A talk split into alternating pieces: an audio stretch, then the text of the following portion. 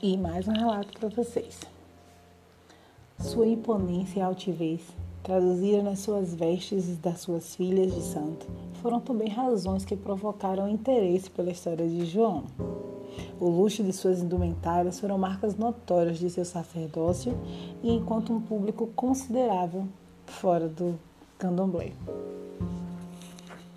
Segue o relato. Abre aspas. E eu via descer como um rei africano, muito bem paramentado, e suas filhas de santo, também muito bem vestidas. E claro que numa cidade muito pequena, cidade de 4, 5 mil habitantes, não sei, foi isso que chamou a atenção, não é?